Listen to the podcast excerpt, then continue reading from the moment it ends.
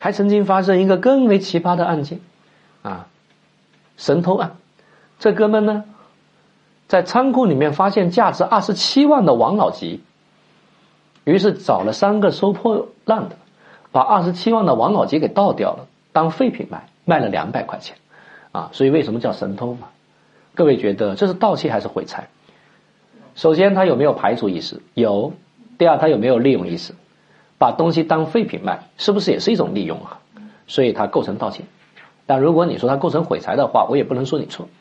但是既构成盗窃，又构成毁财，从一重罪论处，还是哪个罪处罚重的盗窃？